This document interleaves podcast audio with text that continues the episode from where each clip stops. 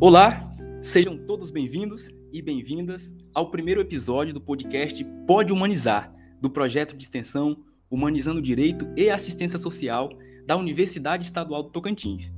Utilizaremos esse espaço para discutir diversos temas ligados aos direitos presentes em nossa sociedade. Eu sou o Juvan, acadêmico de Direito pela Universidade Federal do Tocantins, da UFT, e extensionista pela Universidade Estadual do Tocantins.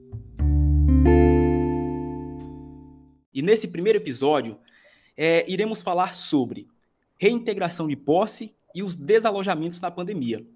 E para começar essa nossa conversa sobre esse tema mais que importante, está conosco o professor Buenan Porto Salgado.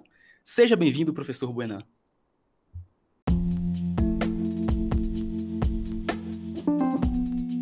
Obrigado, meu amigo Giovana Cunha Ferreira. É, membro do nosso grupo, né? Grande honra estar contigo aqui nesse primeiro primeiro episódio aí, nosso primeiro episódio do, do podcast Pode Humanizar. E a gente começa com um tema muito caro, né? Muito importante, principalmente em tempos de pandemia, né? Em tempos de, de é, epidemia de saúde pública, né? A, da Covid-19, que é justamente esse esse embate, né? Esses, esses dois direitos que existem dentro do nosso sistema jurídico. É um embate entre o direito à propriedade e principalmente a questão do acesso à moradia. Importante, principalmente num país, Juan, em que nós temos hoje uma massa de 14, basicamente 14 milhões de brasileiros buscando e brasileiras buscando emprego no Brasil, o acesso à propriedade é muito distante.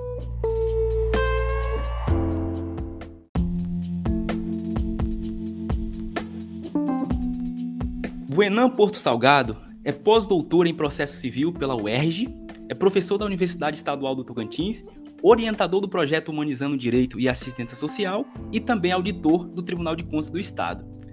Professor, muito obrigado pela abordagem inicial do tema e quando a gente trata de moradia, é sempre interessante a gente buscar fatos históricos de como tudo começou o processo de, de ocupação do solo, né?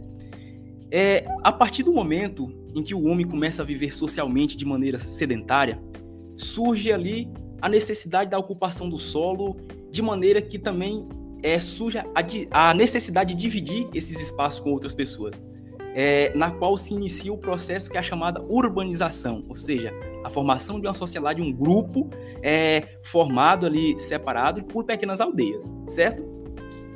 E esse processo de ocupação urbana, ele é traduzido de duas formas, né? Sempre foi teve o arcabouço realizado em duas subsistências. Primeiro é a ocupação formal, que essa ocupação formal ela está ligada principalmente de início ao mercado, ou seja, que é a compra direta de terrenos ou imóveis com edificações prontas, né? Ou seja, o mercado de capitais de imóveis ele está aí oferecendo esses imóveis baseadas na necessidade das pessoas, né? E em segundo contexto, é, vem o Estado, que ele visualiza o acesso ao solo como direito básico é, para todos, ou seja, um direito mínimo que é para a existência da vida dessas pessoas, né? Que é o direito à moradia em si. Essa fase desses dois arcabouços é o que? É a ocupação formal. Porém, é, em uma segunda dimensão surge a, a ocupação informal, que é o que? Essa ocupação informal ela é oriunda da inexistência do capital para enfrentar o mercado, né?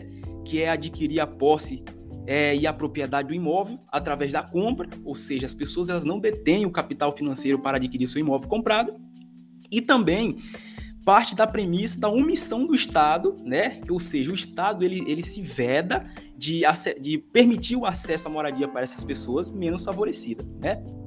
Então, a gente percebe que esse Estado garantidor de direito, que é a moradia, que está descrito ali mais para frente, a gente vai ver na nossa Constituição, é, ele executa centenas de despejos a milhares de famílias e também parece que é uma coisa natural, ou seja, ele está partindo para uma premissa que é o quê?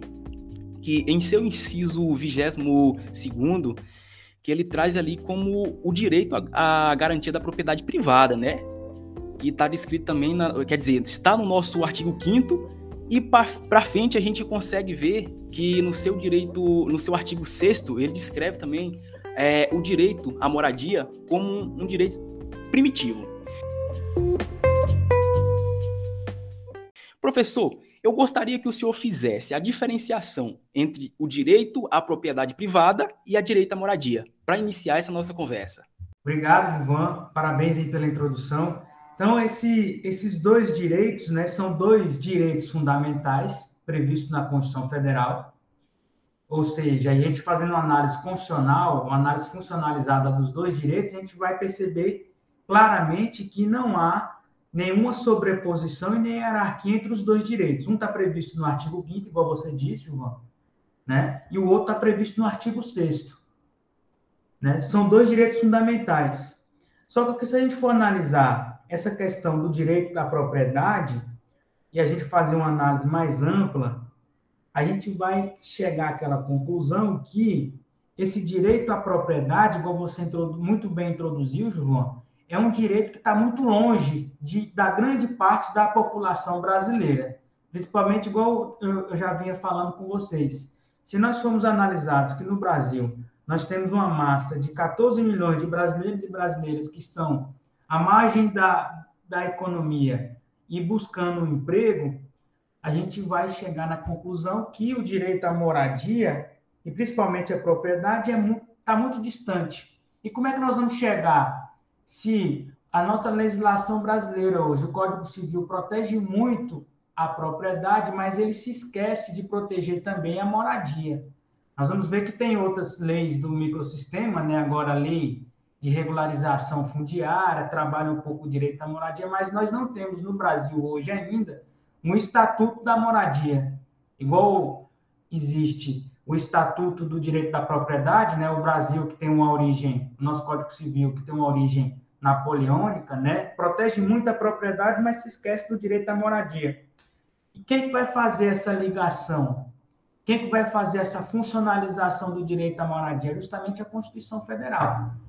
Que ela fala que o direito à propriedade ele não é absoluto. O direito à propriedade ele tem que ser exercido de acordo com a sua função social. E é nesse ponto que eu quero trabalhar com vocês. Eu quero abordar que essa, as, as, o direito à posse de um proprietário, o direito da posse, né? Nós sabemos que o Código Civil ele não conceitua a posse, mas ele traz que vai ser considerado possuidor aquele que exerce algum dos poderes que decorrem da propriedade, né? do artigo 1228 seguinte do Código Civil vai ser considerado possuidor quem tem o direito a um dos poderes da propriedade. Beleza. Essa posse que decorre da propriedade, sem função social, ela não vai estar superior de uma posse que decorre do direito constitucional à moradia e está sendo funcionalizada. O que eu quero dizer com isso? O nosso direito civil ele tem um ranço muito grande, né, um fetiche muito grande pela propriedade, mas a Constituição ela tutela o direito à moradia. Então, a pessoa que ela adentra no imóvel que é de propriedade de outra pessoa, mas essa pessoa que adentra no imóvel, ocupa o imóvel, dá função social e exerce o seu direito à moradia, ele não tem menos proteção possessória do que esse proprietário que tem uma propriedade, mas não funcionaliza ela. A gente vê muito isso no Tocantins, é um estado muito grande, é, em termos de extensão territorial, a gente vê várias propriedades, vários imóveis rurais, em que proprietários de outros estados, né, da federação, e próprio Tocantins mesmo, tem aquela propriedade, mas não funcionaliza ela, não dá uma destinação social, não produz. Uma pessoa que ocupa esse imóvel e funcionaliza ele, principalmente se for ligado ao nosso, nosso debate de hoje, que é o direito à moradia, ele não deve ter menos, menos proteção possessória do que o proprietário que não dá função social. É nesse ponto que a gente tem que bater, Gilvan. Ou seja, será que, que a proteção possessória, a gente sabe que o Código Civil, o Código de Processo Civil, lá na, na parte de, de procedimentos especiais, ele tutela a posse. protege a posse através das ações possessórias. Né? São instrumentos que tutelam a posse. Agora, será que essa posse que decorre da propriedade sem função social, ela está superior a uma posse que tem função social e decorre do direito à moradia? Os juízes têm que fazer essa análise cultural, né? essa análise mais ampliada. Ele não pode simplesmente analisar a, a, o direito à propriedade e tirar o acesso à moradia de uma pessoa que está ocupando o imóvel, mas está dando função social. A gente sabe muito bem que próprio, a própria Constituição trabalha isso para a gente, né, Giovanni? Que uma, um proprietário que não dá função social, ele pode perder a sua propriedade para um posseiro que dá destinação social àquele imóvel, né? Aquele, aquela porção de terras, né? Lá de, se a gente não for trabalhar de forma mais ampla, a questão fundiária e assim sucessivamente. E é isso que a gente tem que trabalhar aqui. Essa tendência que tem a necessidade de uma mudança cultural. Por quê? Porque o direito à propriedade no Brasil está muito distante da grande parte dos, dos brasileiros e brasileiras. Para você ter uma propriedade, Gilvan, se a gente for analisar a legislação brasileira, né, a lei de registros públicos e o, e o Código Civil, o proprietário ele depende, para ser proprietário, para ser titular desse direito real, ele depende de uma escritura pública, que no Brasil é muito caro, né? que se ato notarial o tabelionato de notas, nem todo brasileiro consegue pagar ele. Depois, uma escritura pública, ele tem que pagar o preço do imóvel, o valor da coisa, ele tem que pagar o imposto de transmissão, que ele, ele decorre entre um percentual do imóvel, em muitos municípios é de 2% a 3% do valor do imóvel, e além disso, ele tem que pagar o registro. É o que você trouxe no início um brasileiro e brasileira que está desempregado, que não tem condição nem de da sua subsistência, como é que ele vai conseguir ter acesso à propriedade? Pagando todos esses valores? Impossível. Então, a Constituição, ela trabalha isso. A necessidade da gente assegurar o acesso à moradia. E o acesso à moradia, ele tem que ficar atrelado à proteção dessa moradia, que não está superior e nem inferior à propriedade, mas essa propriedade tem que ser exercida de acordo com a função social. Se a pessoa tem uma propriedade e não funcionaliza ela, essa propriedade ela tem que ser relativizada para assegurar o artigo 6 que né, já, a nossa Constituição foi emendada para assegurar o direito ao acesso à moradia, que também é um direito fundamental. Né? Então, em suma, é isso. Giovana. Essa necessidade é. de uma funcionalização desses conceitos e principalmente da nossa legislação, o Código Civil, o próprio Miguel Reale, que foi um, um dos principais idealizadores do nosso Código Civil de 2002, ele trabalha muito bem essa questão da necessidade da, da questão cultural, né, daquela teoria tridimensional dele do direito. O direito ele não pode ficar fixo, ele tem que analisar o que está em sua volta. Né? Tem que ser tridimensional, ele tem que ser, ele tem que eh, ser analisado de vários campos e não só da norma, do posto. Professor, interessante o senhor fazer essa diferenciação para a gente sobre a posse e também a propriedade. É, dados é, do movimento Despejo Zero que ocorreu, que foi constituído no período pandêmico, trouxe que entre 2020 até o finalzinho agora, de, de, início de outubro de 2021, já foram desalojadas mais de 20 mil famílias. E a maioria dessas famílias que são desalojadas pelo Estado, elas recebem em troca é, aluguéis temporários. E o nosso segundo questionamento é: será que a partir do momento que o Estado ele é, retira da população o direito de estar fixo com a propriedade e ofertar apenas a posse é garantia de moradia? Está respeitando os direitos sociais estabelecidos na nossa Constituição? É possível, né, João? Impossível. Por quê? Porque o direito fundamental, a gente sabe lá, decorre do artigo do, do artigo 5 né, cláusula de abertura é, material dos direitos fundamentais. Os direitos fundamentais, eles não podem ser é, relativizados. É claro que se você for analisar de forma mais ampla, Você pode ter a colisão em direitos fundamentais e vão aplicar várias técnicas, né? A ponderação lá de Robert Alex, né? A questão da valoração dos princípios, mas a, o direito à moradia, né? O direito à, à moradia, ele é um, uma das decorrências lá da, do princípio maior, que é o princípio da dignidade da pessoa humana, previsto na nossa Constituição Federal de forma expressa, lá na, no artigo 1 da Constituição, né? artigo 1, no artigo 3, que trabalha a necessidade, primeiro, de assegurar a dignidade da pessoa humana, e segundo, de impedir, de mitigar a discriminação. Então, um brasileiro que não tem condições de ter acesso à propriedade, que é um direito fundamental, e um direito fundamental, se a gente for analisar aquelas dimensões dos direitos fundamentais, né, muitos falam em gerações, mas a gente trabalha mais tecnicamente a questão das dimensões. O, a, a, segunda dimensão dos direitos fundamentais é os direitos sociais, econômicos e culturais, que dependem de uma prestação do Estado. Ou seja, o Estado, se aquela população, a grande parte dos brasileiros e brasileiras não tem condição, não tem condições de ter acesso à propriedade para assegurar a moradia, o Estado tem que ele tem que subsidiar, ele tem que fomentar, ele tem que prestar materialmente, né, para que não haja discriminação entre brasileiros e brasileiras. Um brasileiro que tem condições, por conta de vários fatores, e a gente, se a gente for analisar isso de forma ampla, quem são os maiores prejudicados no Brasil da ausência do Estado?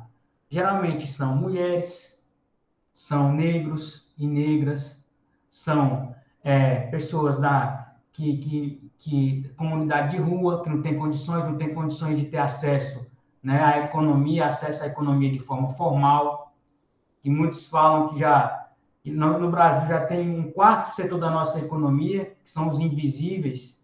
A gente, nós vimos aí tanto de pessoas que não estavam em nenhum dos cadastros formais e pleiteou um benefício assistencial lá, é o benefício do, né, dos 600 reais que foi ofertado pelo governo federal.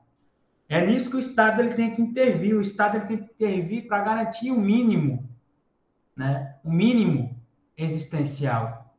E a questão lá da reserva do possível, o Supremo já disse que a reserva do possível ela não pode ser, esse argumento ele não pode ser levantado, questão da reserva do possível, do, da, da carência de recurso financeiro orçamental, ele não pode ser argumento para você não concretizar direitos fundamentais sociais, que é um mandamento da Constituição. Artigo 6 né? Saúde, educação, moradia são direitos fundamentais sociais. O Estado tem que prestar. Ou seja, ele tem que buscar mecanismos, buscar meios para subsidiar essas políticas públicas. E a gente vê que muitos municípios, muitos estados, eles não é, concretizam essas políticas públicas, principalmente no que diz respeito ao acesso à moradia para essas populações mais vulneráveis, né? Mais vulneráveis no, do aspecto material.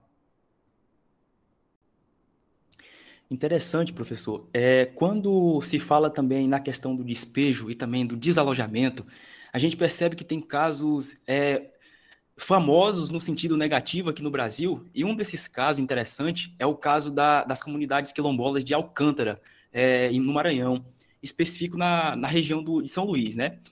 Onde o Estado ele sempre olhou para aquela região de uma forma mercadológica, ou seja, quis trazer para ali uma conjuntura internacional de meios para formar parcerias, principalmente com governos norte-americanos. Professor, você acha que um plebiscito ou uma consulta pública, antes do Estado realizar qualquer tipo de ação para determinada é, população, resolveria o problema para situações de despejo, situações de deslocamentos? Deslocamentos, despejos. Primeiro nós temos que analisar o quê? Quando a gente trabalha essa questão de despejo, principalmente de, de conflitos sociais, né? Porque isso nós não podemos analisar um conflito desse é, pelo aspecto econômico, puramente, igual você trouxe. Um conflito desse, que envolve o econômico, mas que o pano de fundo principal é o social, você tem que analisar de forma mais macro, como política pública. Então, nós não podemos despejar, principalmente em comunidades quilombolas, comunidades quilombolas são, primeiro, a Constituição tutela, são considerados espaços territorialmente especialmente protegidos. A Constituição, como é, protege né, as áreas de, de preservação permanente, APP, também tutelam né, esses, esses territórios, são territórios especialmente protegidos, ou seja, o Estado ele não pode desalojar uma comunidade quilombola sobre o argumento econômico, o argumento financeiro, né, o argumento contábil. Essas comunidades quilombolas, esses espaços especialmente territorialmente protegidos, são tutelados pela Constituição Federal, ou seja, o social prevalece sobre o econômico eu quero dizer com isso? Essas comunidades elas não podem ser desalojadas, retiradas desses espaços, porque são espaços, né? principalmente nas comunidades quilombolas, tem um, um plano de fundo, um plano de fundo de resgate da dignidade, resgate da cultura, resgate né, de, de um pertencimento de um povo que, que foi, a maioria deles, retirado da sua, da, da sua origem, né? E foi trazido pelo Brasil de forma, de forma a um total menosprezo do, dos direitos fundamentais, dos direitos da pessoa humana e adentraram naquele espaço, conseguiram aquele espaço e aquele espaço faz parte da cultura, da ideia dele, de, daquele, daquela população de pertencimento. Ou seja, a, esse plebiscito você tem que ouvir primeiro plebiscito, a consulta pública, pode ser plebiscito ou referendo. Primeiro, você não pode publicizar isso, você tem que primeiro ouvir aquela comunidade. A comunidade ela tem que ser diretamente ouvida. Claro que a população, por exemplo, um exemplo que nós estamos vivendo aqui no estado do Tocantins, a questão da, da concessão do Parque do Jalapão. Lá tem várias comunidades quilombolas, comunidades indígenas. Aquela comunidade ela tem que ser diretamente ouvida, porque aquele espaço especial, aquele espaço territorial especialmente protegido, ele é protegido não só pelo, pela questão é, ambiental, ele é protegido pela questão cultural, pela, pelo pertencimento daquele povo no território. Ou seja, tem que ser feita uma análise cultural daquela política pública. E é por isso que é importante, você pode ouvir a comunidade, né? Fazer uma consulta pública antes plebiscito, posterior referendo, mas principalmente ouvir aquela população que tem a terra como a sua cultura, a sua vida, a sua existência. Elas têm que ser diretamente é, ouvidas, né? Faz parte, faz parte da vida delas. Ou seja, você trazer é, pessoas de fora pelo, pelo mero intuito econômico, financeiro, orçamentário, isso vai ferir o postulado constitucional que tutela aquele espaço territorial.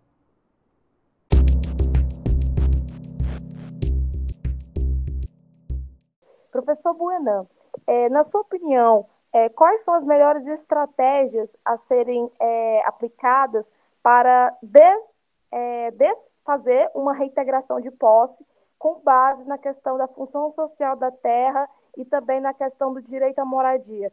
Porque atualmente, apesar de a gente é, ter esse, essa discussão acerca de que deve prevalecer é, a questão do direito à moradia por ser também um direito humano, o que a gente vê é o sistema judiciário é, atuando de maneira contrária. Então, quais são os mecanismos, né, quais são as estratégias para poder reverter juridicamente uma reintegração de posse? Obrigado pela pergunta, minha amiga Celine Azevedo. E a estratégia principal é a seguinte: para combater, para se defender uma reintegração de posse. Primeiro, análise da função social. O que eu quero dizer com isso, Celine? A propriedade sem função social ela não está superior a uma posse que tem função social. O que eu quero dizer com isso? Os proprietários, eles alegam, eles se apegam única e exclusivamente no direito à propriedade para pleitear a sua posse. Ou seja, alega, ó, eu sou dono da, eu sou dono da propriedade, eu tenho a matrícula em meu nome e por conta disso eu quero a posse. E essa posse às vezes envolve uma comunidade de pessoas, né, que tem que está dando uma função social, que entraram no imóvel, que limparam esse imóvel, que pintaram esse imóvel e ali fixaram a sua moradia, dando função social. Nas ações possessórias, vocês estudaram, a maioria de vocês estudaram isso comigo, lá nos procedimentos especiais. Em ações possessórias, não se discute a propriedade. E principalmente uma propriedade que não tem função social. A Constituição é clara que a propriedade ela só é, será efetivamente protegida se o proprietário lhe dá função social. Em uma ação possessória não se discute a propriedade, só se discute posse. O que eu quero dizer com isso? Um posseiro ou uma, uma comunidade de posseiros, de famílias, que estão utilizando aquele imóvel como a sua moradia, dando função social, ele não tem menos, menos proteção do que um proprietário que só está especulando de forma imobiliária aquele, aquele imóvel e não está destinando função social. A grande, a grande estratégia é será qual? Concluindo, será a Constituição Federal, que diz que é assegurado como direito fundamental social a moradia e que o proprietário, para ter proteção a sua propriedade, ele tem que dar função social. A propriedade não é um direito absoluto. Se o proprietário tem a propriedade, mas não dá função social, e uma pessoa ocupa esse imóvel, dá função social, e maior função social é a sua moradia, os juízes têm que assegurar a posse para esse posseiro. Em ação possessória se discute a melhor posse, e a melhor posse vai ser aquela, principalmente se for analisada à luz da Constituição, aquela em que se exerce a moradia.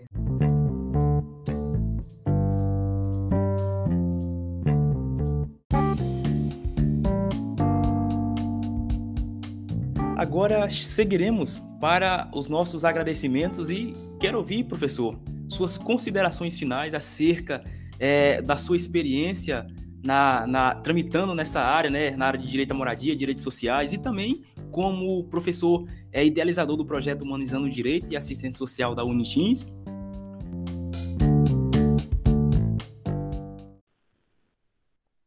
É, primeiramente agradecer ao meu amigo Juvan, né, Juvan da Cunha Ferreira, aluno da, da nossa gloriosa Universidade Federal do estado do Tocantins, né, nossa Universidade Federal, que, que por muitos anos né, presta um serviço social à nossa comunidade, em todo o estado do Tocantins, com ensino superior de qualidade, juntamente com a, com a nossa Universidade Estadual do Tocantins, a Unitins. E, para concluir aqui, eu quero agradecer a, o convite, Giovana, de estar participando desse, desse nosso primeiro episódio aí do podcast Pode Humanizar e dizer que o, a, da necessidade de uma alteração dessa tendência, desse apego dos juízes, do Poder Judiciário, né, do Ministério Público, dos órgãos de acesso e justiça como um todo, de privilegiar muita propriedade em detrimento do, do direito à moradia. Nós temos que mudar essa cultura, porque a Constituição é clara, igual eu trouxe para vocês aqui por várias vezes. A propriedade ela tem uma função social. A propriedade ela só vai ser protegida se ela estiver funcionalizada. E se ela não tiver função social, ela não vai estar superior a uma posse que tem função social. Esse é o conteúdo, é o, o, é o que nós temos que, que enfatizar nesse, nesse primeiro podcast. A necessidade de uma mudança cultural, dessa leitura dos conflitos agrários, dos conflitos possessórios, da necessidade do Poder Judiciário ter um olhar mais social para esses conflitos. Verificar que muitas dessas famílias não têm condições de ter a propriedade. E muitos desses proprietários não, dão função social a essa propriedade. O Estado ele tem que assegurar o acesso à moradia, pelo fato de ser um direito social constitucional. Então, obrigado. O que eu tinha que dizer para vocês sobre, esse, sobre a temática era isso. Um abraço a todos e todas e até o nosso próximo episódio.